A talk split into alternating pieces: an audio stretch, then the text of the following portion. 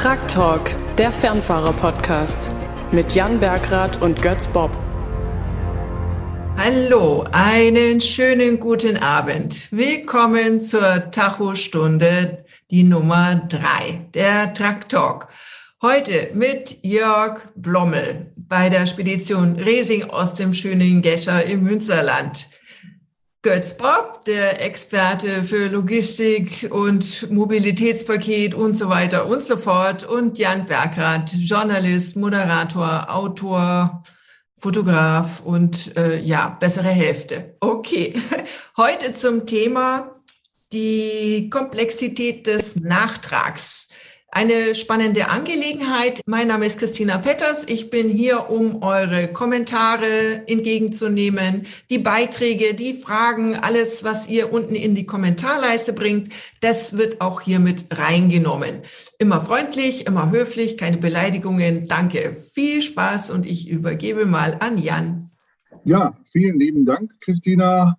Und äh, unsere Tacho-Stunde wird wie immer unterstützt von VDO. Das ist äh, wunderbar, denn äh, auch unsere Fahrer, die wir einladen, fahren natürlich einen Tacho von VDO. Jörg Blommel, wir haben dich auch im aktuellen Heft des Fernfahrer vorgestellt. Du fährst, äh, du hast 1995 äh, deinen Lkw-Führerschein gemacht. Du bist gelernter Kfz-Mechaniker. Du hast deine klassische Berufskraftfahrerausbildung gemacht. Du bist eigentlich der Mann, den die Branche sucht. Äh, erzähl doch mal ganz kurz, damit wir dich ein bisschen kennenlernen. Äh, wie lange fährst du jetzt schon bei Racing? Also ich bin jetzt hier bei, bei der Spedition Racing in Gescher seit 1995, seit Mai 95. Und ähm, ja, ich habe nicht die klassische Berufsausbildung als Berufskraftfahrer, sondern ich habe Kfz-Mechaniker und Nutzfahrzeug äh, gemacht und bin dann praktisch als Quereinsteiger ähm, zum, zum LKW-Fahren gekommen. Und ja, bin hier wirklich gut zufrieden. Also ähm, sonst wäre man so lange nicht da. Also hier passt es schon. Also das, hier kann man wirklich arbeiten. Muss man fairerweise sagen. Du fährst so einen schönen klassisch deutschen Hängerzug, Zweiachs-Zugmaschine, Dreiachs-Hänger. Ich bin ja. damals in den 80er Jahren mit so einem LKW nach Schottland gefahren ähm, ein aussterbendes Fahrzeug, aber du, du hast den immer noch und bist damit zufrieden. Ja, definitiv. Also ähm, ich habe eigentlich während meiner ganzen ja, Karriere eigentlich nur Gliederzüge gefahren. Also Dreiachs-Zugmaschine, Zweiachs-Anhänger, Zweiachs-Zugmaschine, Zweiachs-Anhänger und jetzt halt die klassische, die Oldschool-Variante, äh, Zweiachs-Zugmaschine, Dreiachs-Anhänger und ist halt sehr schön zu fahren. Ich, ich fühle mich hier pudelwohl drauf. Das glaube ich. Und um das abzuschließen, du fährst Touren im Fernverkehr und im Nahverkehr. Du fängst montags früh an. Ja, genau. Also meistens äh, montags morgens, ab und an natürlich auch sonntags nachts schon etwas zeitiger. Aber ich habe dann im Grunde pro Woche eine Dreitagestour und zwei Tagestouren, sodass ich also ähm, wirklich mindestens äh, drei Abende die Woche zu Hause bin. Und freitags ist auch wirklich bei Zeiten hier Feierabend, muss man fairerweise sagen. Also äh, samstags nach Hause kommen, gibt es eigentlich so gut wie gar nicht. Gut. Die letzten beiden Dinge noch, bevor wir dann ins Thema einsteigen. Du bist bei euch zuständig, ganz offiziell für deine Kollegen, um dich, um das Thema der Lenk- und Ruhezeiten, die digitalen, du bist quasi der Ansprechpartner bei euch zum Thema digitaler Tacho. Ja, also ich bin äh, wirklich dafür, dass die Lenk- und Ruhezeiten eingehalten werden. Also ich kontrolliere es und, und spreche die Fahrer dann auch an wenn Verstöße da sind. Also alles wird auch alles schriftlich festgehalten, weil das ist das Wichtigste an der ganzen Sache. Ähm, Verstöße kann es immer wieder geben, da kann sich auch keiner von freisprechen, aber es geht halt darum, dass man diese auch äh, anspricht und das Ganze dokumentiert. Und das mache ich bei uns seit 2015, 16 haben wir dann halt damit angefangen. Und ja, ich mache halt einmal im Jahr äh, mit den Jungs auch so eine kleine interne Schulung dann wird halt der Tacho nochmal bedient, dann wird nochmal ein Nachtrag gemacht und dann werden halt, wenn es denn halt Neuerungen gibt im Tacho-Bereich oder in den äh, Sozialvorschriften, äh, gehen wir die auch eben durch, sprechen die auch eben an. Und dann, äh, ja, also es läuft eigentlich ziemlich gut, muss ich schon sagen. Ich bin da gut zufrieden. Sehr schön. Und dann der Chef du, auch. Dann bist du der absolute Mann, denn heute sprechen wir einerseits über die Komplexität des Nachtrags, Aber wir sprechen auch über grundsätzliche Dinge. Das heißt, äh, Fahrer, die uns heute zuhören, zuschauen, die können allgemeine Fragen stellen. Die Christina nimmt sie entgegen. Äh, letzter Punkt, du machst nebenbei auch noch, weil als Lkw-Fahrer muss man irgendwie auch ein zweites Standbein haben, eine Ausbildung, eine Weiterbildung zum Verkehrsleiter. Sehr ungewöhnlich.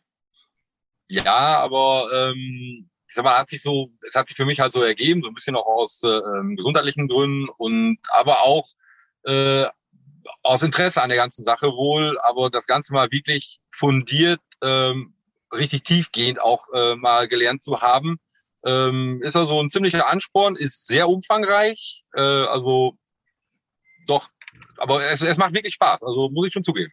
Ich bin ja. begeistert. Also, dann haben wir jetzt einen kompetenten Austausch und fangen an. Montags morgens. Jörg, was ist der erste Schritt? Das erste, was man montags morgens macht, da wir als Lkw-Fahrer verpflichtet sind, ähm, wirklich alles lückenlos nachzutragen, muss ich also im Grunde die Pause, die, die Wochenruhezeit, muss ich nachtragen. Das heißt, wenn ich am Freitagnachmittag, ich sag mal um 18 Uhr Feierabend gemacht habe und muss am Montag oder fange am Montagmorgen um 6 Uhr wieder an, muss ich die Zeit vom Freitagnachmittag bis Montagmorgen dokumentieren. Und das kann ich mit einem Nachtrag am digitalen Tacho machen. Damit, äh, also ich, wir müssen bis jetzt 28 Tage lückenlos nachweisen. Es wird ausgeweitet auf 56 Tage. Aber wie gesagt, alles lückenlos. Super. Das heißt, Götz, hallo erstmal, was heißt lückenlos? Ja, das Thema Lückenlosigkeit ähm, hat sich über die Jahre entwickelt. Also wir, wir hatten ja vor, vor Jahrzehnten äh, ging die, die Pflicht, welchen Zeitraum man da bis in die Vergangenheit dokumentieren können muss, nur auf die aktuelle Woche zurück. Und das hat sich dann ja immer weiter äh, verlängert, jetzt auf die aktuell äh, letzten 28 Tage, wie es Jörg ja gerade schon angesprochen hat.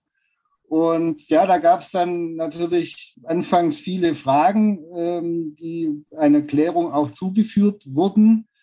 Und äh, mittlerweile ist es tatsächlich mehr an mehreren Stellen, also sowohl auf europäischer als auch auf nationaler Ebene klargestellt, dass dieser Nachweis äh, lückenlos sein muss. Also er muss dann wirklich alle Tätigkeitswechsel umfassen. Das ist ja auch ein spannender Punkt, den jetzt Jörg schon angesprochen hat was heißt es denn seit der letzten Kartenentnahme oder halt seit Freitag? Was ist denn da im Zweifel angefallen?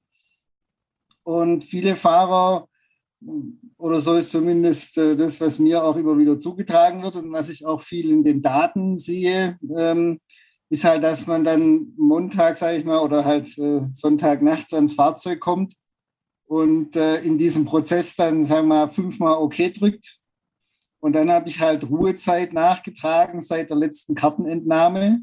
Und das ist halt schon mal die groß grundsätzliche Frage, ob das dann ein korrekter Nachtrag ist. Weil wir ja im Regelfall die Situation haben, dass wir nach dem Karteziehen am Freitag, sage ich jetzt mal, äh, erstmal noch eine Arbeitszeit haben, ja, bis wir dann tatsächlich äh, unsere Tätigkeit für den Arbeitgeber einstellen. Und genauso am Montag äh, oder wenn wir halt nach der Wochenruhezeit beginnen, dann gibt es ja einige Tätigkeiten, die wir erstmal äh, erbringen, bevor wir dann am Fahrzeug aufschlagen und unsere Fahrerkarte stecken und dann eben den Nachtrag machen. Also deshalb ist die große Frage, was muss man denn da genau tun? Und ähm, wäre ja mal spannend, wie es bei euch da aussieht, Jörg, wenn du die, die Auswertungen machst von den Fahrerkartendaten. Drücken die bei euch fünfmal okay oder tragen die richtig nach sozusagen? Ähm, ich sag's mal so, also bei uns ist es wirklich so, wenn wir freitags nachmittags die Autos ähm, wegstellen, dann ist die einzige, wenn man es noch Arbeit nennen will, weil dann wird die Karte rausgenommen. Das ist das einzige, wenn man es noch als Arbeit bezeichnen will, dass der Schlüssel zum Schlüsselkasten getragen wird. So, also da können wir dann jetzt kleinlich sein, aber äh, ansonsten ist dann wirklich äh, Feierabend. Das heißt, man hat das Auto ist äh, von der Ladung her fertig. Ähm, die Papiere sind äh, im, im Ordner oder im Hefter, je nachdem, wie der Fahrer das hat. Also dann ist eigentlich bei uns wirklich auch die Wagenpflege und sowas alles beendet. Und ähm, von daher, sag ich mal, ist dann wirklich montags morgens zunächst einmal kurz ausgedrückt fünfmal okay, bis man dann halt angefangen hat. Und dann wird halt sofort auf äh, Arbeit gestellt, weil dann geht's ja um die Abfahrtskontrolle. Mhm. Super. Also, jetzt habe ich ähm, mal eine Frage, weil wir gehen ja auch jetzt äh, auf das Festival zu, die Leute kommen wieder raus. Wie ist denn das, wenn am Samstag die Leute wieder auf den Hof kommen, zum Brötchen, zum Kölsch, was auch immer, und dann äh, Fahrzeugpflege machen? Müsste man das eigentlich nachtragen, grundsätzlich? Ja, rein theoretisch definitiv, weil die Fahrzeugpflege ist zwar sau doof, aber die Fahrzeugpflege gehört äh, zur Arbeitszeit oder zu, zu, den anderen Arbeiten mit dazu. Ähm, na klar, man hat jetzt Kollegen, die polieren die Felgen und können da den ganzen Samstag mit verbringen. Ich weiß nicht, ob man sowas dann als Arbeitszeit nachtragen müsste, aber ähm, rein theoretisch ist die Fahrzeugpflege gehört mit zur Arbeitszeit mit dabei, ja. Also müsste man dementsprechend auch dann äh, den Nachtrag machen, ja, richtig. Und die zweite Frage noch, und dann kommt schon die Christina. Äh, am 15. ist das große Truck Grand Prix Festival am Nürburgring, worauf ich mich sehr freue. Wenn man jetzt dorthin fährt mit dem LKW, ähm, wie ist das zu bewerten? Ist das eine Fahrt? Ist das eine Privatfahrt? Ist das, äh, vielleicht sollten wir das auch an der Stelle mal ganz kurz äh, nochmal äh, beschreiben. Da gibt es auch Unsicherheiten. Ja, grundsätzlich ist so, dass es natürlich eine Privatfahrt ist. Ja, es sei denn, ich werde von meinem Arbeitgeber hinzitiert an den Nürburgring oder wo auch immer hin. Aber das ist ja normalerweise nicht der Fall. Nee. Ähm, problematisch ist insoweit, also auch die Sattelzugmaschine alleine hat ja im Regelfall eine zulässige Höchstmasse von mehr als 7,5 Tonnen. Die sind oft bei 8 Tonnen, ja, plus minus. Das ist ein bisschen ungeschickt an der Stelle, weil die Ausnahme für eine Privatfahrt endet eben bei 7500 Kilogramm zulässiger Höchstmasse.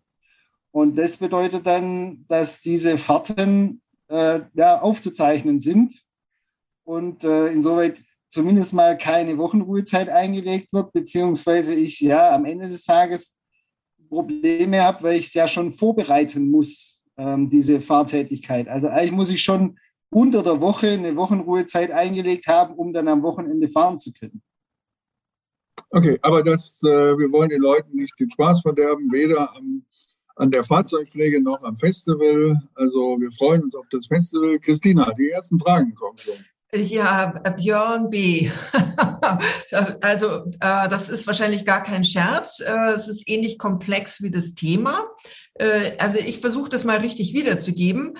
Äh, Landeingabe am Schichtbeginn nicht vorhanden. Artikel 34.7 VOEU 165-214 Paragraph 23 Absatz 2 äh, F Personenverkehr und Paragraph 23 Absatz 2 F Personenverkehr Artikel 34.7 und so weiter. Landeingabe am Schichtende nicht vorhanden. Also am Anfang und am Ende keine Landangabe. Ein Klassiker.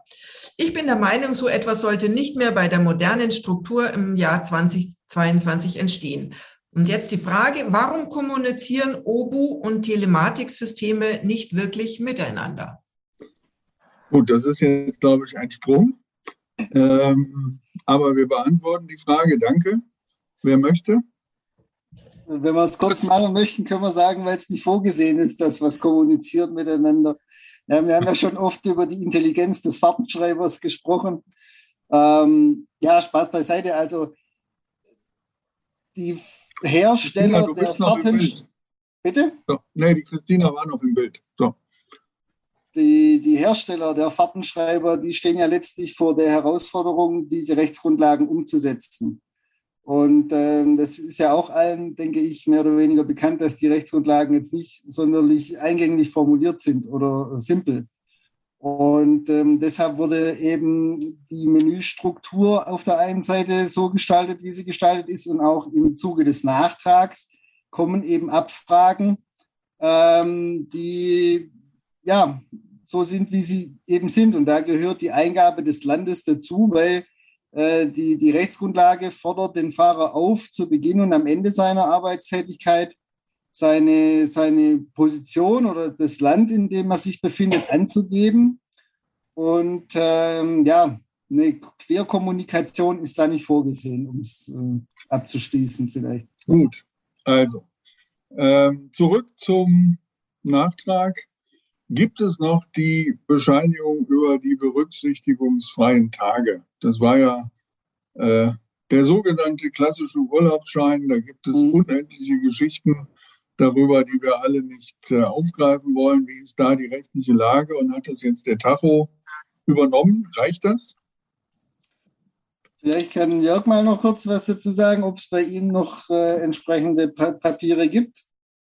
Nein, also normalerweise, ähm, wenn der Digitacho halt da ist, muss halt auch der Nachtrag auf dem Digitacho gemacht werden. Das heißt, dann ist die schriftliche Form ist auch gar nicht mehr, bereits nicht mehr zugelassen. Also wird auch von der Polizei nicht mehr verlangt. Also eine Bescheinigung über äh, arbeitsfreie Tage.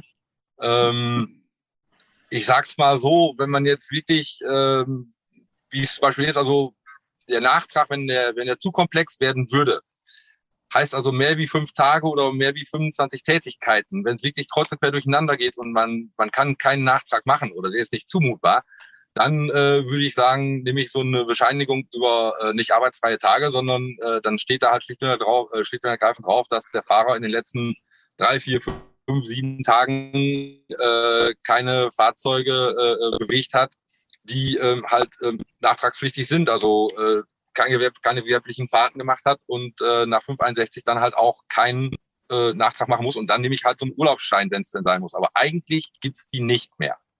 Ist das europaweit einheitlich geregelt, Götz? Nee, es ist nicht. Ähm, also wir, das ist auch eine Nebenfolge des Mobilitätspaketes, dass man die Rechtsgrundlage dieser Papierbescheinigung, ja, das artet jetzt aus, das korrekt hier wiederzugeben im juristischen Sinne. Aber die eigentliche Rechtsgrundlage dieser Papierbescheinigung ist weggefallen zum 2. Februar 2022. Und ähm, ich habe zum Beispiel bei der Kommission dann direkt mal nachgefragt, wie es denn jetzt aussieht. Äh, die Kommission weiß über das Problem, dass die Regelung weggefallen ist und die Regelung, die diese Altregelung ersetzt hat, noch nicht da ist. Also die Kommission hätte eigentlich zu diesem 2. Februar die neue Lösung schon präsentieren müssen. Ähm, die Aussage, die dann äh, per Mail kam, war mehr oder weniger die, ja, macht halt weiter wie gehabt. Und ähm, es ist natürlich auch wieder juristisch gesehen fragwürdig. Ähm, äh, als Hüterin der Verträge hätte sich die Kommission da eigentlich differenzierter damit auseinandersetzen müssen was jetzt für einen deutschen Fahrer oder für einen deutschen Unternehmer aber kein wirklicher Beinbruch ist, weil wir haben hier den Paragraph 20 in der Fahrpersonalverordnung, der beschreibt uns, dass ähm, wir in den zwei Fällen, in denen äh, die der Jörg beschrieben hat, also einmal, ich kann es entweder technisch nicht machen, ich kriege den Nachtrag einfach technisch nicht auf den Fahrtenschreiber oder auf die Fahrerkarte, oder wenn der Nachtrag besonders aufwendig wäre, dann kann ich zum Schließen meiner Aufzeichnungslücke weiterhin diese Papierbescheinigung verwenden. Und ähm, ob es jetzt diese fünf Tage und 25 Tätigkeitswechsel sind, die du angesprochen hast, Jörg, da würde ich äh, aus grundsätzlichen Überlegungen ein großes Fragezeichen dahinter machen, ja, weil das ist eine Meinungsäußerung, die vom Bundesamt für Güterverkehr mal äh, kundgetan wurde. Aber im Endeffekt können wir drei auch sagen, wir äußern mal unsere Meinung und schreiben das auf irgendeine Webseite. Das hat von der juristischen äh, Folge her die gleiche Wirkung. Ja, das, das, das Bundesamt für Güterverkehr ist nur eine Bundesoberbehörde, die hat kein Recht letztlich oder keine Befugnis, Recht auszulegen. Ja, so, sie tut es regelmäßig, weil es auch notwendig ist, um Hinweise zu liefern äh, an die Beteiligten, also auch an die Kontrollorgane etc. Äh, auf, auf Landesebene. Die, die orientieren sich ja gern, die Landespolizeien, an dem, was das BAG äh, verkündet. Aber ich bin in der Gesamtbetrachtung schon der Meinung, dass letztlich der Unternehmer, die Unternehmerin feststellen muss, wann ist bei mir ein Nachtrag oder wann wäre der Nachtrag besonders aufwendig und äh, wann reagiere ich dann insoweit, als dass ich hier eine Papierbescheinigung ausstelle.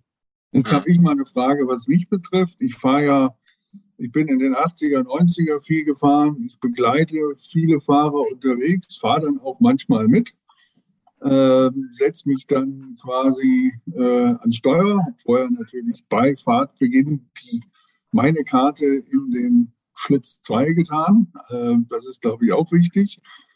So, äh, ein halbes Jahr Nachtrag als selbstständiger Journalist kann ich mir auch selber nicht bescheinigen. In der Regel reicht mein Journalistenausweis, wenn ich sage, ähm, das ist aber eine Ausnahme.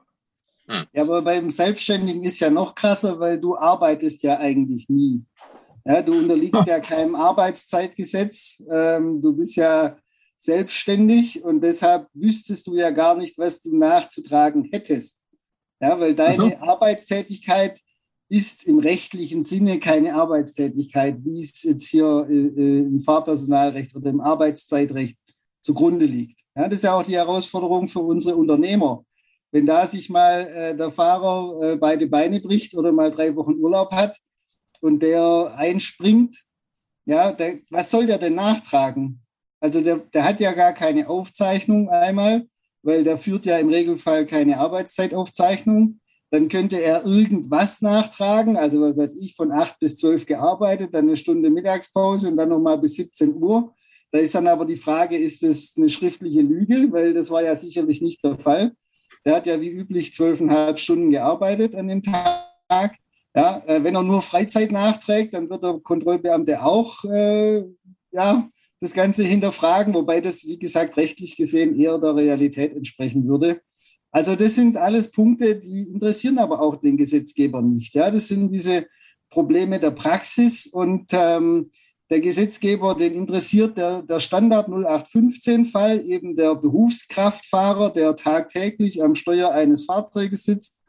Äh, da haben wir auch keine Schwierigkeit. Ja, dann mache ich halt schön bei Nachtrag, entweder wie vorhin beschrieben, fünfmal okay, oder ich mache halt tatsächlich Arbeitszeit, Ruhezeit, Arbeitszeit und dann sind ja alle glücklich. Und neuerdings, also mit den neueren Geräten kann ich ja auch meinen drei Wochen Urlaub oder äh, sechs Tage Krankheit äh, als, äh, als Ruhezeit nachtragen.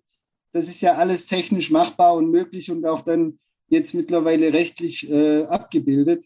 Aber die Einzelfälle, ja, wie du in Zukunft, Jörg, als Verkehrsleiter, wenn du dann mal einspringst oder wie es Jan beschrieben hat, wenn er äh, zweimal im Jahr sich hinter das Steuer setzt, äh, die sind nicht abgebildet. Und das vielleicht noch als letzten Punkt. Ich würde dir nicht empfehlen, eine Mehrfahrerbesatzung mit dem anderen Fahrer einzugehen, indem du deine Fahrerkarte schon steckst, wenn ihr losfahrt, sondern ähm, er nimmt dann raus und du steckst dann rein und der eigentliche Fahrer macht dann nachher einen Nachtrag über Arbeitszeit, weil er sich dein Gesuppel hat anhören müssen, zwei Stunden. Okay, äh, gut. Jörg, hast du Eine Frage. Ähm, Götz, ähm, wo könnte man in diesem Falle, es gibt ja immer noch das Fragezeichen, wenn ich einen Nachtrag mache. Also da, wenn ich durchklicke, komme ich auch zum Fragezeichen. Wo kann ich denn dieses oder könnte man dieses dann dann nicht für benutzen, dass ich überhaupt irgendwas in dem Nachtrag habe? Oder ist das dann rechtlich auch falsch? Nee, das Fragezeichen ist ganz wichtig, wenn wir eine Papierbescheinigung erstellen. Also da scheiden sich ja auch wieder die Geister und da ist ja auch wieder die Frage, wenn ich eine Papierbescheinigung verwende, wie mache ich das dann richtig? Ähm, grundsätzlich ist es so, wir sprechen ja heute über den Nachtrag und ich kann, wenn ich mir die Rechtsgrundlagen anschaue und auch die Äußerungen der obersten Bundes- und Länderbehörden in Deutschland, kann ich keine Lücke schließen auf meiner Fahrerkarte ohne einen manuellen Nachtrag über den Fahrtenschreiber. Ja? Das ja. geht nicht. Und in dem Fall läuft es dann, ja, jetzt kommen wir eben in den Bereich, der, der schon leicht philosophisch angehaucht ist. Welcher Lehre folge ich in dem Bereich? Wenn ich mir diese Anwendungshinweise der obersten Bundes- und Länderbehörden zugrunde lege, da steht drin, dass so eine Papierbescheinigung immer nur von 0 bis 24 Uhr läuft. Also wenn ich jetzt bei Jan bin, der ein halbes Jahr lang nicht gefahren ist, dann ähm, habe ich ja einen Kartenentnahmezeitpunkt vor sechs Monaten um 17.12 Uhr. Und heute um 10.14 Uhr stecke ich die Karte wieder. Dann müsste Jan eine Papierbescheinigung bekommen, die läuft von 0 Uhr vor sechs Monaten bis gestern 24 Uhr, ja, also von 0 bis 24 Uhr für einen Zeitraum von einem halben Jahr. Und dann müsste Jan, wenn er ins Fahrzeug kommt, an den Fahrtenschreiber nachtragen von 17.12 Uhr bis 24 Uhr, was da vor einem halben Jahr stattgefunden hat. mit den entsprechenden Symboliken, also Arbeitszeit, Ruhezeit, ja, also gekreuzte Hämmer und Bett und so weiter. Und das Fragezeichen, das du angesprochen hast, das kommt dann zum Tragen für den Zeitraum, für den die Papierbescheinigung ausgestellt ist. Ja, also er müsste dann, wir haben bis 24 Uhr nachgetragen und dann ab 0 Uhr oder halt ja, ab der ja. nächsten Kalendersekunde bis gestern 24 Uhr wird dann durchgängig äh, Fragezeichen nachgetragen. Okay. Die, die, die, physische Folge ist ja einfach, dass keine Information auf der Fahrerkarte vorhanden ist für den Zeitraum. Mhm. Weil dafür bringt der Jan ja dann sein Papier. Und dann von 0 Uhr heute bis 8 Uhr trägt er dann Ruhezeit nach. Und von 8 Uhr bis äh, 9.15 Uhr Arbeitszeit, dann noch eine Viertelstunde Pause. Dann äh, von halb zehn bis 10.14 Uhr Arbeitszeit und dann sind wir im Hier und Jetzt. Und würde der Nachtrag dann laufen. Ja? Also so viel zu einfach und klar und äh, gar kein Problem. Muss ich dann Aber gut zu wissen. Muss ich dann eigentlich meine Anreise mit dem Fahrrad zum LKW auch nachtragen? Du schon, ja. okay. Eine Frage, die ich gestern mit dem Burkhard Taggart besprochen habe, der auch dann in der Tacho-Stunde 4, mit dem sprechen wir dann über das Thema Arbeitszeit, andere Arbeiten. Das ist unsere Sendung dann im Juli. Er war im Urlaub. Er war am Dienstag wieder zurück, hat seinen LKW bestiegen, wollte den Nachtrag machen, dann hat er die Karte reingesteckt, da war er kurz abgelenkt, wie er mir beschrieben hat, warum auch immer. Und plötzlich war der Nachtrag, so wie er mir geschildert hat, abgeschlossen, aber der Nachtrag war nicht drauf. Jörg, das kennst du auch? Ja, das, äh, ja, das kommt wirklich öfter vor, als man, äh, als man glaubt. Aber es ist halt wirklich so, dass wenn ich, den, äh, wenn ich die Karte reinschiebe und werde nach dem manuellen Nachtrag gefragt, ähm, muss ich in einem bestimmten Zeitraum, zehn Sekunden, muss ich eine, muss ich eine Eingabe machen. Wenn ich dann jetzt wirklich, ich gucke zu lange in die Papiere, dann zeigt, dann fragt der Tacho oben einmal, äh, kommt eine Eingabe. Und wenn da nichts passiert, geht er irgendwann ins normale Menü über. Dann ist der Nachtrag aber auch nicht mehr zu machen. Das heißt, man sollte in der Zeit, wo man seinen Nachtrag macht, wirklich sich die eine Minute nehmen und dann auch wirklich einfach konzentriert dabei bleiben und den Nachtrag erst fertig machen. Von mir aus danach die Papiere und sich danach mit dem Kollegen unterhalten. Aber es ist schon wichtig, dass der Nachtrag vernünftig gemacht ist. Ähm, wie gesagt, sonst kann man keinen Nachtrag mehr machen. Das ist das Problem an der Sache. Jetzt haben wir, äh, lieber Götz, jetzt haben wir eine schöne Nachricht zu vermelden, denn wie gesagt, wir werden ja von VDO unterstützt. Und VDO hat genau dieses Problem erkannt und hat jetzt bitte kurz mal zusammenfassen eine sehr interessante Lösung angeboten. Wie sieht die aus?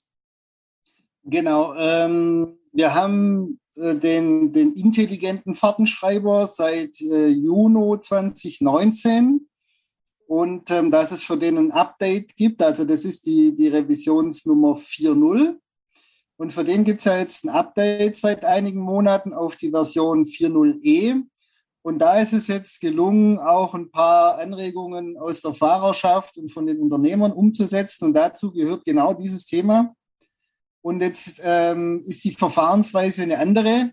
Der Fahrer hat jetzt zehn Minuten, also wenn er dieses Update hat, ja, also wir sprechen über die Version 4.0e.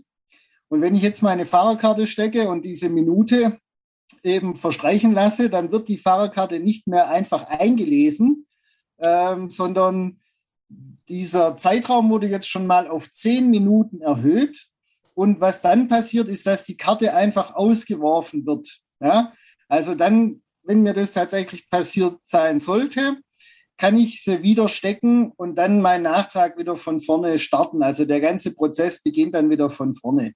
Und das ist natürlich, ja, das ist jetzt nichts, was, was ständig im Alltag passiert, aber wie es Burkhardt erklär, erzählt hat oder auch Jörg ja bestätigt hat, es kommt halt ja mal vor, äh, man wird ja. abgelenkt, es ist irgendeine außergewöhnliche Situation. Und bei den Altgeräten, also bei, auch beim 4.0, wenn der kein Update bekommen hat, ähm, oder halt bei den Vorgängerversionen und bei Stone Ridge wird es, soweit ich weiß, ähnlich gehandhabt, gibt es eben diesen Timeout und danach ist äh, Schicht. Ja, und dann stehe ich da, habe eine Lücke von im Zweifel drei Tagen auf der Fahrerkarte und dann muss ich halt ein Stück Papier hernehmen, äh, oder einen Tageswertausdruck machen. Das wäre sicherlich die beste Lösung, äh, weil dann ja auf der Vorderseite vom Ausdruck schon meine ganzen Daten draufstehen. Und da muss ich halt äh, in Prosa schreiben, ja, hier habe meine Karte gesteckt und habe vergessen, direkt die Eingabe zu machen. Die hat es dann eingezogen und deshalb habe ich keinen Nachtrag.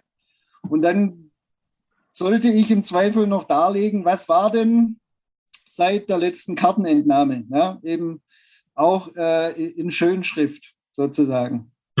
Genau, und die Zeit, die du dazu brauchst, musst du dann auch wieder nachtragen, oder was? Genau. ja, ja. Äh, ich weiß nicht, du dein Tacho ist jetzt schon ein bisschen älter, dein, dein Daimler, habt ihr schon neuere Fahrzeuge im Fuhrpark, die das schon haben oder die, für die das eine Lösung wäre? Ähm, wir haben jetzt zwei äh, ziemlich nagelneue Autos. Äh, der eine ist jetzt seit äh, vier Wochen unterwegs, der andere etwas länger. Ähm, für die wäre das dann, also da werden wir dann definitiv äh, so, ein, so ein Update draufziehen, weil ähm, ja, wenn, wenn sowas schon mal da ist, finde ich, sollte man es auch, wenn es technisch möglich ist, äh, ausnutzen. Weil, wie gesagt, die Situation kann immer mal dumm da sein und äh, so ein Update ist nie verkehrt in dem Sinne. Wir kommen nochmal zurück. Wir sind ja didaktisch und pädagogisch in unserer Sendung auf die erste Folge, denn genau dieses gleiche Update der 4.0e, das war ja auch unsere erste Folge der Tacho-Stunde mit Sven Acker. Der bietet ja auch die Möglichkeit, dass der sogenannte Grenzübertritt, den Fahrer seit dem 2.2.22 machen müssen, um zu dokumentieren, dass sie von einem Land ins andere gefahren sind, äh, der ist dort auch integriert. Also es lohnt sich, meiner Meinung nach. Und, äh, also integriert ist er nicht, nicht, dass wir didaktisch eine Fehlleistung äh, ja. haben, dass manche meinen, da, da würde was automatisiert. Aber du hast ganz recht, Jan, es ist erleichtert, weil der Fahrtenschreiber mir das Land vorschlägt, genau. in das ich jetzt gerade reingefahren bin. Ja, und das Automatische kommt erst mit dem, oder die, die automatische äh, Länderkennung oder, oder Umstellung, die kommt mit der nächsten Tachogeneration. Das ist, glaube ich, richtig, ne? 2023 oder so, ne? Genau, also die, dieser, das ist immer die Frage, über was sprechen wir, über Generationen oder Versionen oder wie auch ja. immer. Aber von diesem intelligenten Fahrtenschreiber, den wir jetzt haben, gibt es dann die Version 2, die kommt dann in Neufahrzeuge im August 2023. Und diese, also bei VDO werden die äh, 4.1 heißen, so ist zumindest der Plan. Bei Stone Ridge weiß ich es immer noch nicht. Äh, hm. Vielleicht ist auch einfach an mir vorbeigegangen. Ob die dann 9.0 heißen oder 8.1, keine Ahnung. Ähm, jedenfalls werden die, was dieses Thema anbelangt, ähm, tatsächlich den Grenzübertritt automatisch erfassen. Ja, mhm. aber zum Beispiel, also ich gehe ganz stark davon aus, dass die, die morgendliche und die abendliche Eingabe ähm, weiterhin durch eine manuelle Bestätigung stattfinden muss. Ja. ja. Also da haben wir ja auch immer dieses Thema, wo bin ich, Eingabe Land sozusagen, ist ja äh, hauptsächlich so morgens und abends äh, oder schon länger zu diesen Zeitpunkten. Und ja, da muss ich dem Fahrtenschreiber ja ein Signal geben, nein, ich will jetzt meinen Arbeitstag beginnen und jetzt möchte ich ihn beenden. Ja, mhm. deshalb denke ich mal, wird es da weiterhin bei einer manuellen Eingabe bleiben. Aber tatsächlich die Grenzübertritte sollen dann bei allen Herstellern ähm, automatisch funktionieren. Okay. Gibt es soweit noch Fragen? Ja, ich habe einen, einen Kommentar, das ist aber eigentlich eine Frage versteckt. Jürgen Fortenbacher, immerhin hat VDO für den neuen Timeout nur 16 Jahre gebraucht. Da ist etwas Ironie im Spiel. Wieso ja. dauern denn solche Entwicklungsphasen so lange? Ist es technisch so eine Herausforderung oder macht man nur das Nötigste, was gerade bestimmt wird? Vielleicht kannst du uns da ein bisschen was erzählen, Götz. Also man muss ja sehen, diese, diese Zeitschienen, die da dahinter stecken, hinter so einem Fahrtenschreiber, die sind super knapp bemessen. Also wir haben jetzt äh, eine zugrunde liegende Durchführungsverordnung für diese zweite Version des digitalen Fahrt, also des intelligenten Fahrtenschreibers. Und ähm, die Tachohersteller sind richtig am Rödeln innerhalb dieser 18, 24 Monate zwischen der Veröffentlichung von so einer Rechtsgrundlage und dem Zeitpunkt, da, da muss ja der Fahrtenschreiber, der neue, schon an die OEMs ans Band ausgeliefert werden.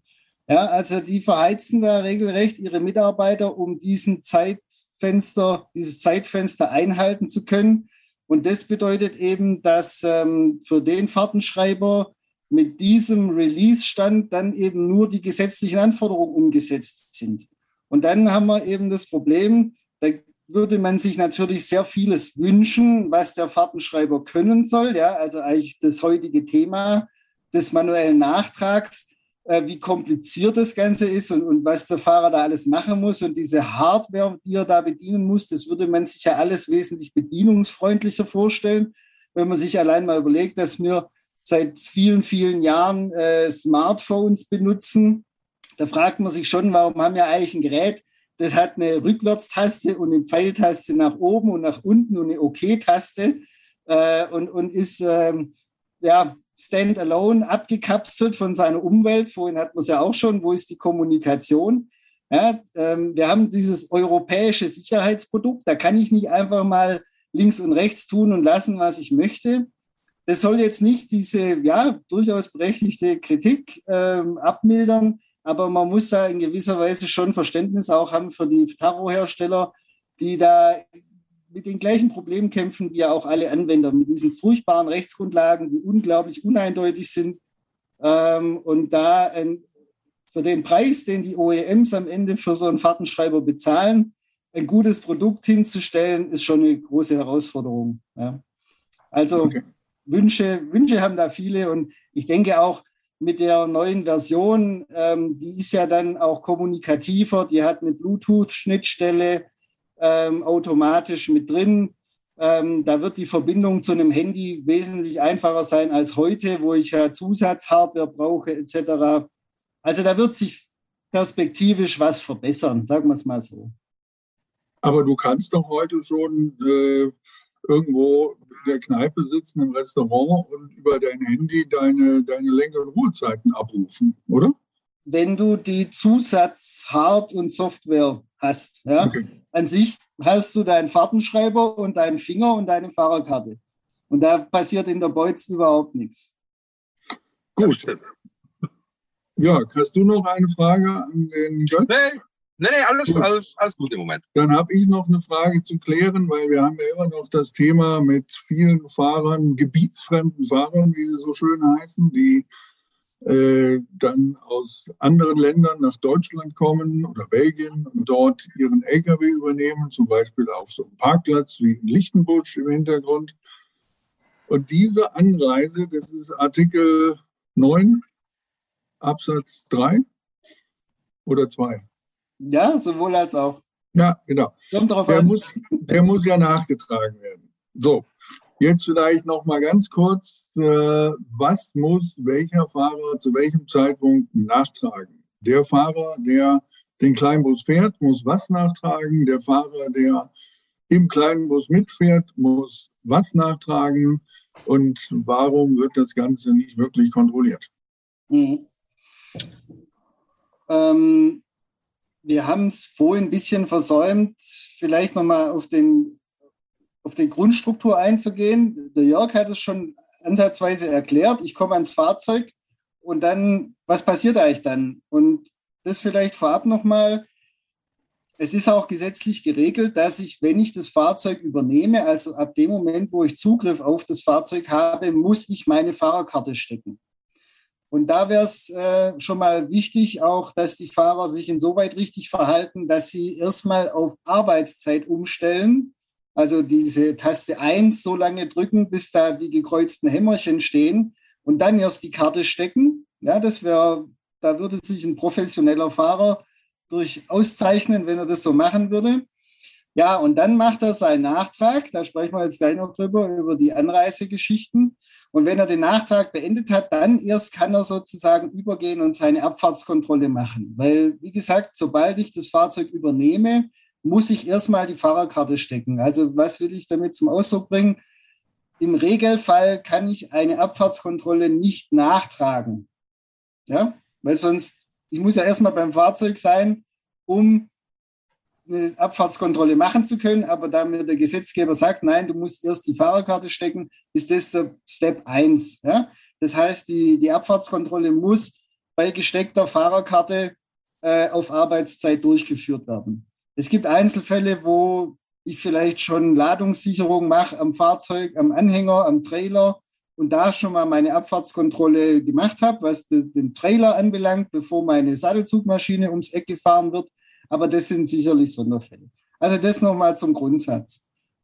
Und ähm, diese Anreise zum Fahrzeug, da werden wir sicherlich äh, detaillierter drauf eingehen in der nächsten Folge. Aber was den Nachtrag anbelangt, ist es so, grundsätzlich, wenn ich das Fahrzeug nicht an dem Betriebsstandort, dem ich normalerweise zugeordnet bin, übernehme, also da, wo ich üblicherweise meinen Arbeitstag beginne und beende, sondern wenn ich das Fahrzeug woanders übernehme oder zurücklasse und dann eben noch eine, eine Strecke zu überwinden habe oder für die Anreise überwunden habe, wenn ich da selber gefahren bin mit einem Pkw zum Beispiel, also sagen wir mal mit einem Kraftfahrzeug, dann muss ich diese Anreisezeit als Arbeitszeit erfassen. Also zwischen meiner Wohnung oder halt meinem Aufenthaltsort, wo ich die Ruhezeit verbracht habe, und der Ankunft an dem Fahrzeug. Dieser Zeitraum wäre dann als Arbeitszeit zu erfassen. So steht es auch im Gesetz, also in der Verordnung. Und dann gibt es aber noch eine Leitlinie der EU-Kommission, die sich auch mit diesem Thema befasst und die ja, formuliert es etwas verklausuliert, dass es nicht immer unbedingt Arbeitszeit sein muss, die dafür anfällt für diese Reisezeit, sondern wenn ich gefahren werde, also wenn ich nicht aktiv am Verkehr teilnehme, sondern zum Fenster rausgucken kann oder die Augen zumachen kann während des Transfers, ähm, dann könnte es auch als Bereitschaftszeit erfasst werden. Mhm. Welchen, so ist die grundsätzliche Regelung für welchen, straßengebundene Kraftfahrzeuge, um es mal so zu sagen. Ja, welchen Unterschied hat das nachher in der, in der Schichtzeit und in der äh, Gesamtwoche? Denn ob ich jetzt arbeite oder Bereitschaft, das ist ja auch dann ein Unterschied. Ja, ähm, also es ist ja so, wenn ich jetzt äh, als Beispiel, wenn ich drei Stunden mit dem Bus durch die Gegend oder selber halt mit, mit dem Fahrzeug äh, zu meinem LKW fahre, der irgendwo bei einem Kunden am Wochenende steht, dann habe ich im Grunde drei Stunden Arbeit, die ich nachtragen muss. Und diese Arbeitszeit würde natürlich von meiner Tageslenkzeit schon mal abgezogen werden. Also ich könnte an dem Tag dann zum Beispiel keine zehn oder, oder beziehungsweise neun Stunden mehr fahren, sondern maximal noch sieben. Es ist halt, äh, es wird Arbeitszeit mit nachgetragen. Wenn ich mit dem Bus gefahren werde, ähm, wie der Götz dann schon sagt, und ich kann es als Bereitschaftszeit äh, nachtragen, ist es zumindest schon mal keine Arbeitszeit. Und wo gemerkt, es ist nur, ähm, wenn mein Fahrzeug nicht am Betriebshof steht. Wenn ich jetzt drei Stunden zu meiner Firma hinfahre, weil ich dort, weil ich da einfach arbeite äh, und nehme das Auto auf dem Betriebshof auf, dann ist es, äh, dann brauche ich es nicht nachtragen, weil es ist mein Arbeitsweg ganz normal und hat der Gesetzgeber eindeutig gesagt, wenn ich drei Stunden zu meiner Arbeit fahren will, ist das mein Bier, da kann keiner was für. Mhm. Genau. Also, und jetzt die letzte Frage für die vielen Fahrer, das werden ja immer mehr, die ihren LKW mit nach Hause nehmen. Und die gehen, okay, wenn sie aus der Haustür direkt vor die, vor die Garagen einfahrt, dann steht der 40-Tonner, dann ist das kein Problem. Äh, aber selbst wenn er mit dem Fahrrad dann hinfährt, äh, kam neulich tatsächlich von einem äh, Experten aus der Tacho-Branche bzw. der Tacho-Lehrbranche die Frage, muss dann auch die Fahrt, die Anreise im Fahrrad, das ich dann auf Tour mitnehme, muss das auch äh, nachgetragen werden? Ja, also das ist ähm, insoweit nicht eindeutig zu beantworten, als der Gesetzgeber nur Fahrzeuge anspricht. Und Fahrzeuge sind im Regelfall, wenn sie in einem gesetzlichen Kontext dargestellt werden, sogenannte Kraftfahrzeuge.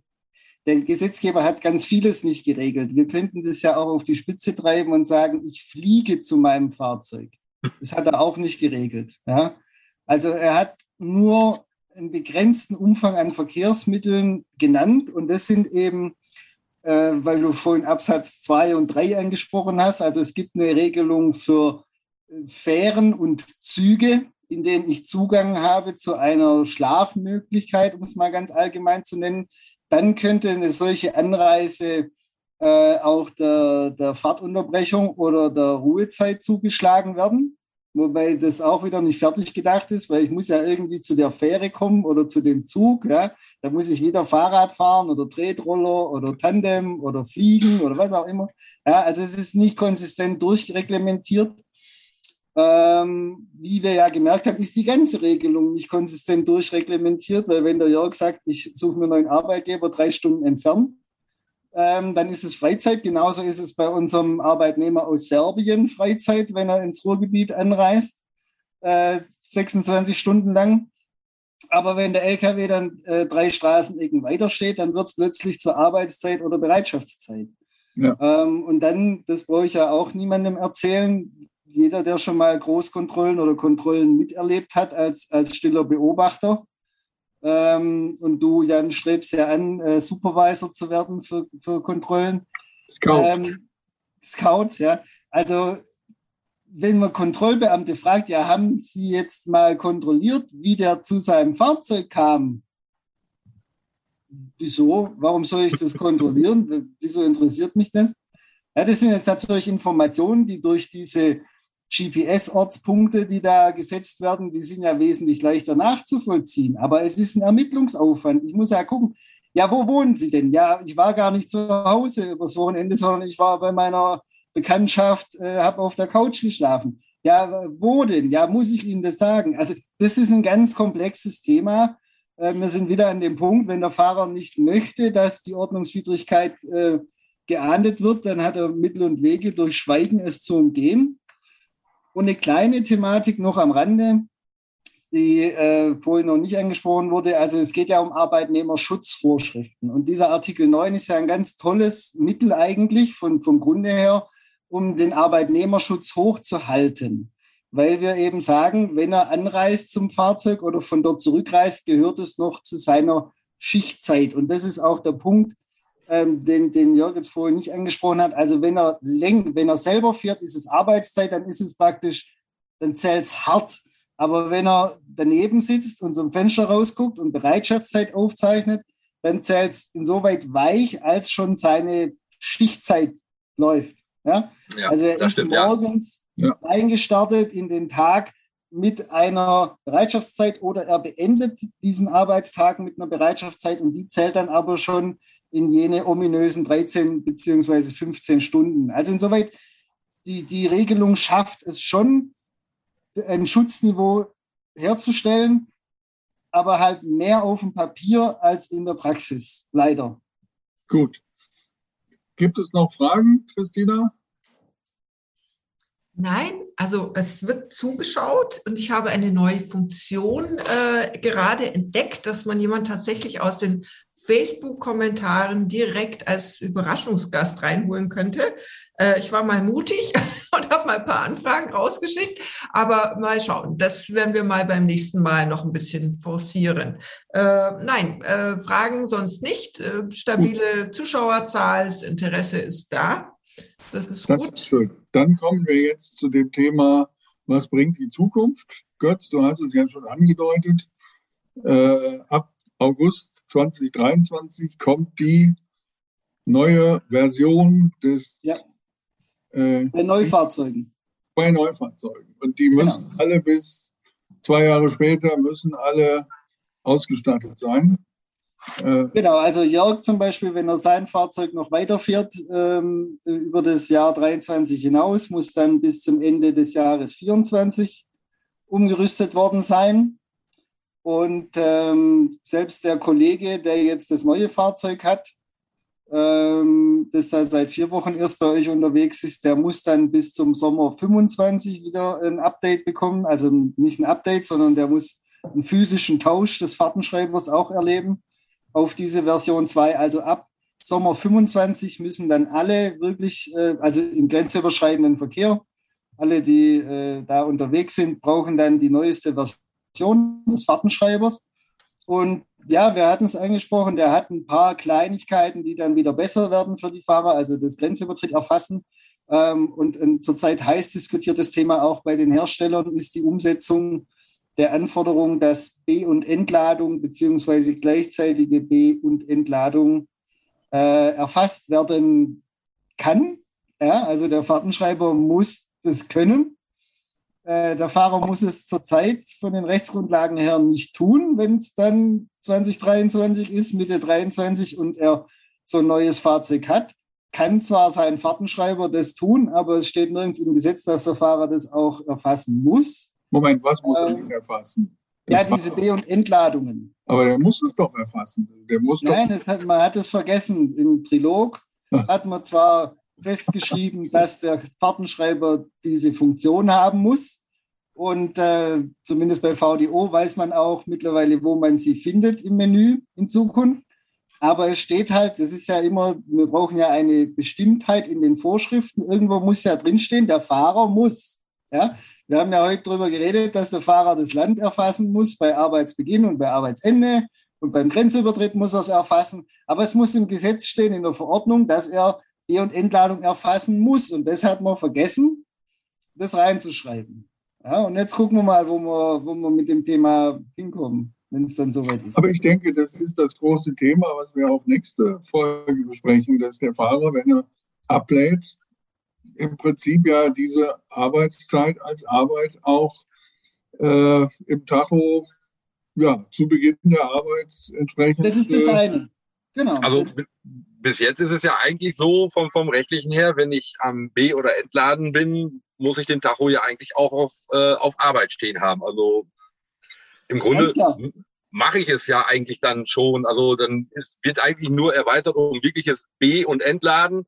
Ob das dann für den Gesetzgeber interessant ist. Aber dann haben wir demnächst also ein Tacho, wo dann ja, eine ganze Kette an Symbolen oder Eingabemöglichkeiten mehr da ist. Da bin ich mal gespannt, wie da die Leute am Rotieren sein werden. Ja, also das vielleicht noch als Ausblick äh, in die Zukunft. Es wird keine extra Taste geben. Ja, Jan, wir hatten ja auch schon mal spekuliert über das Europa-Flaggensymbol oder so, das dann noch auftaucht als Zusatztaste. Nein, man wird ins Menü reingehen müssen. Und dort gibt es dann, also die, die Piktogramme sind schon in der Rechtsgrundlage beschrieben äh, wie das aussieht, wenn ich ein, äh, ein Gut zulade oder einen Menschen zulade, wie das Ganze dann ab, abgebildet wird von der Symbolik her. Ähm, ja, aber was steckt dahinter? Wir haben jetzt Kabotagevorschriften, mit, äh, die eigentlich unverändert sind, bis auf Cooling Off und ein paar Details. Wir haben das neue Entsenderecht, das eben bei verschiedenen Transporten sagt, jetzt ist der Fahrer entsendet oder jetzt ist, er nicht entsendet und dann gibt es nochmal Ausnahmen. Und dafür brauchen wir eigentlich diese Information, um Kabotage kontrollieren zu können und um das Entsenderecht kontrollieren zu können. Und jetzt ist halt die große Frage. Wir haben jetzt einen Fahrer, der ist bei einem großen Stückgutspediteur und liefert um den Kirchturm rum jeden Tag zwölf Paletten aus mit seinem siebeneinhalb Tonner oder seinem zwölf Tonner. Warum soll der B- und Entladetätigkeiten erfassen? Oder noch schlimmer, äh, wenn wir Fahrzeuge haben im Bereich Paket, die 160 Pakete am Tag ausliefern, warum soll dieser Fahrer 160 Mal habe ein Paket entladen drücken? Wer hat da davon was? Also da müssen noch, äh, da, da wäre wirklich mal ein Fragen-Antworten-Katalog der EU-Kommission sinnvoll zu dieser Fragestellung. Und ähm, da kann man auch nur den Appell loswerden, dass sich auf gesetzgeberischer Ebene man sich nochmal zusammensetzt und äh, klarstellt, was das Ganze sein soll. Weil einfach nur, weil es im Gesetz steht, B- und Entladetätigkeiten erfassen, mit denen nachher kein Mensch was anfangen kann, ähm, ja, so können wir den Fahrermangel auch maximieren. Also wenn wir ja. die Leute noch mehr frusten und noch mehr mit blödem Zeug belasten, ja, wie wir es ja schon ohne Ende tun, ähm, dann braucht man sich wirklich nicht mehr wundern, wenn keiner den Job machen will. Super, wir kommen so langsam in die Schlussrunde. Christina, gibt es noch Fragen? Ja, ähm, wir sind in 2022, aber trotzdem fragt ein Kollege nach, was ist denn mit den Kollegen, die immer noch mit Scheibe fahren? Ein, zwei Sätze. Die Fragen sind, es ist die Nein, Frage, die Frage, ich habe jetzt mehrfach ja. gehört und vielleicht einfach dazu zwei, drei Sätzchen. Ich meine, der hat auch VDO gemacht und klar, es geht in die Zukunft, aber was ist mit den Leuten? Also um es mal äh, ganz einfach, normal ist wirklich, wenn ich jetzt äh, noch ein analoges Fahrzeug habe, also mit analogen Tacho, mache freitags Feierabend und fange sonntagsabends wieder an, müsste ich eigentlich für den Samstag und für den Sonntag und für den Freitagabend ähm, auf der Tachoscheibe ist hinten im Grunde wie beim Ausdruck, äh, den ich aus dem Digitacho rausziehe, sind die, die, die Felder, wo ich Lenkzeit äh, bzw. Lenkzeit arbeiten und das alles nachtragen kann. Dieses sieht aus wie das Lügen- und Betrügenbuch. Da müsste ich eigentlich dann für den Samstag und für den Sonntag äh, 24 Stunden Pause nachtragen. Und die Tachoscheiben müsste ich dann eigentlich auch bei haben. Also das ist eigentlich, das ist der Nachtrag bei einem manuellen Tacho. Mhm. Genau. Danke für die. Also es gibt eine tatsächliche Neuerung für die analogen Fahrtenschreiber. Das ähm, konnte man einfach überlesen, wenn man den, den neuen Gesetzestext nicht so äh, Stück für Stück äh, sich zu Gemüte führt. Bei Tachoscheiben war es bislang so, dass ich zu Beginn und Ende den Ort eintragen musste.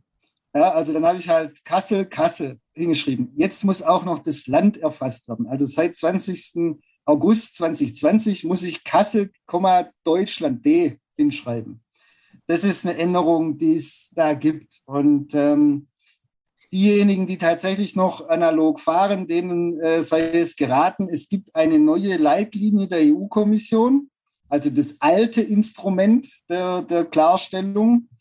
Äh, da gibt es jetzt die Leitlinie Nummer 9 oder 10. Ähm, findet man auf der Webseite der Generaldirektion Mobilität und Verkehr. Und da sind sogar mit schönen Bildchen ist dargestellt, wie denn so eine Taroscheibe auszufüllen ist. Zum Beispiel beim Grenzübertritt oder morgens und abends. Also das, was Jörg angesprochen hat. Auch der Nach gute Nachtrag haben sie nicht beschrieben, aber das war soweit äh, korrekt. Da kann man immer streiten, ja, wie man das richtig macht. Das ist alles gesetzgeberisch nicht hundertprozentig beschrieben.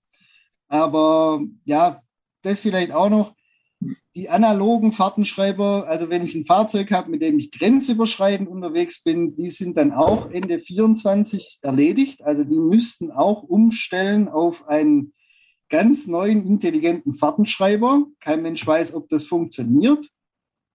Wenn ich ihn nur national einsetze, diesen, dieses Fahrzeug, dann liegt es am deutschen Gesetzgeber, ob er mir eine Nachrüstpflicht noch aufs Auge drückt. Da müssen wir mal abwarten, was Fahrpersonalgesetz und Fahrpersonalverordnung da alles enthalten, wenn sie dann mal vorliegen, was vielleicht dieses Jahr noch der Fall sein wird. Ähm, man kann da auch pessimistisch sein. Aber das, also kann ich so ein Fahrzeug überhaupt noch lange einsetzen? Das ist auch noch eine gewisse Frage hinter dem ganzen Thema. Mhm. Am Ende noch sie der Tacho. Nochmal Ja. äh, äh, ganz kurz. Muss ein Scheibenfahrzeug auch 2025 umgerüstet werden? Und was ist mit den Fahrzeugen, wo das gar nicht geht? Also Ende 24, 31. Dezember 24, wenn die grenzüberschreitend eingesetzt werden, müssen sie umgerüstet worden sein. Und zum zweiten Teil der Frage, es interessiert den Gesetzgeber nicht, ob das technisch funktioniert. Er schreibt es einfach rein und dann guckt er, was passiert. Das betrifft aber Fahrzeuge im gewerblichen Transport. Wir haben ja viele, die haben Oldies, äh, auch der Sven Acker äh, aus der ersten Folge, der hat ja so einen alten MAN hübsch aufbereitet. Die fahren ja nicht mehr gewerblich. Da gilt das dann nicht, oder? Die haben eine Ausnahme im, im Artikel 3 der 561, da haben wir für historische Fahrzeuge, für Privatfahrten eine Ausnahme. Ähm, ja, Okay. die brauchen sich jetzt erstmal keine Sorgen machen. Man muss sich das dann nochmal anschauen, wie sich Fahrpersonalgesetz und Fahrpersonalverordnung entwickeln an der Stelle. Gut, das heißt, unsere Oldie-Tour vom ETM-Verlag kann auch in ein Solange paar sie nicht Jahren noch grenzüberschreitend ist. Nein, nein, Spaß. Passt. Gut. Letzter, letzter Punkt wirklich, dann gehen wir raus aus der Sendung. Die Zeit der, ähm, jetzt komme ich nicht aufs Wort, der Mitführpflicht ändert sich wann von 28 auf wie viele Tage, Götz? Und was ist der Grund dafür? Äh, Das ist auch der 31. Dezember 2024 und dann geht es hoch auf äh, 1 plus 56 Tage. Hintergrund ist, dass wir Regelungen haben, die sich auf einen vier beziehungsweise acht Wochen Zeitraum beziehen, also diese Sonderregelung im grenzüberschreitenden Güterverkehr, was die Wochenruhezeiten anbelangt, äh, die Rückkehrrechte der Fahrer und die Rückkehrpflichten der Fahrzeuge beziehen sich auf vier beziehungsweise acht Wochen. Und ähm, um das kontrollieren zu können, bedarf es einer Ausweitung dieses äh, mitführungspflichtigen Zeitraumes. So denke ich mal, kann man die offizielle Darstellung zu dem Thema wiedergeben. Gut. Ja, dann Jörg, hast du noch eine finale Frage oder noch einen Hinweis an deine Kollegen draußen im Lande? Also eigentlich außer, dass man sich, wie ich das eben schon gesagt habe, für den Nachtrag die Zeit nehmen sollte und dann halt in dem Moment auch wirklich mal darauf aufpassen sollte. Sonst eigentlich zu dem Thema äh, normal nicht. Also Nachtrag ist definitiv kein Hexenwerk. Also das ist mal ganz sicher. Das, Nachtrag ist kein Hexenwerk. Ja, vielen Dank fürs Zuschauen. Ähm, es war eine stabile Zuschauerzahl, nicht so wahnsinnig viele Fragen, aber die können ja auch gerne noch kommen. Die werden auch danach noch beantwortet. Äh, die nächste Tachostunde gibt's am 13. Juli. Ist immer der zweite Mittwoch im Monat. Ähm, diese Tachostunde gibt es als Real Life auf Eurotransport und auch als Podcast, einfach zum Mithören. Ja, herzlichen Dank an Jörg und Götz und Jan. Alles klar, ja. gerne. Schönen Feierabend. Okay, und, äh, danke. Bleibt gesund. Tschüss. Tschüss. Da.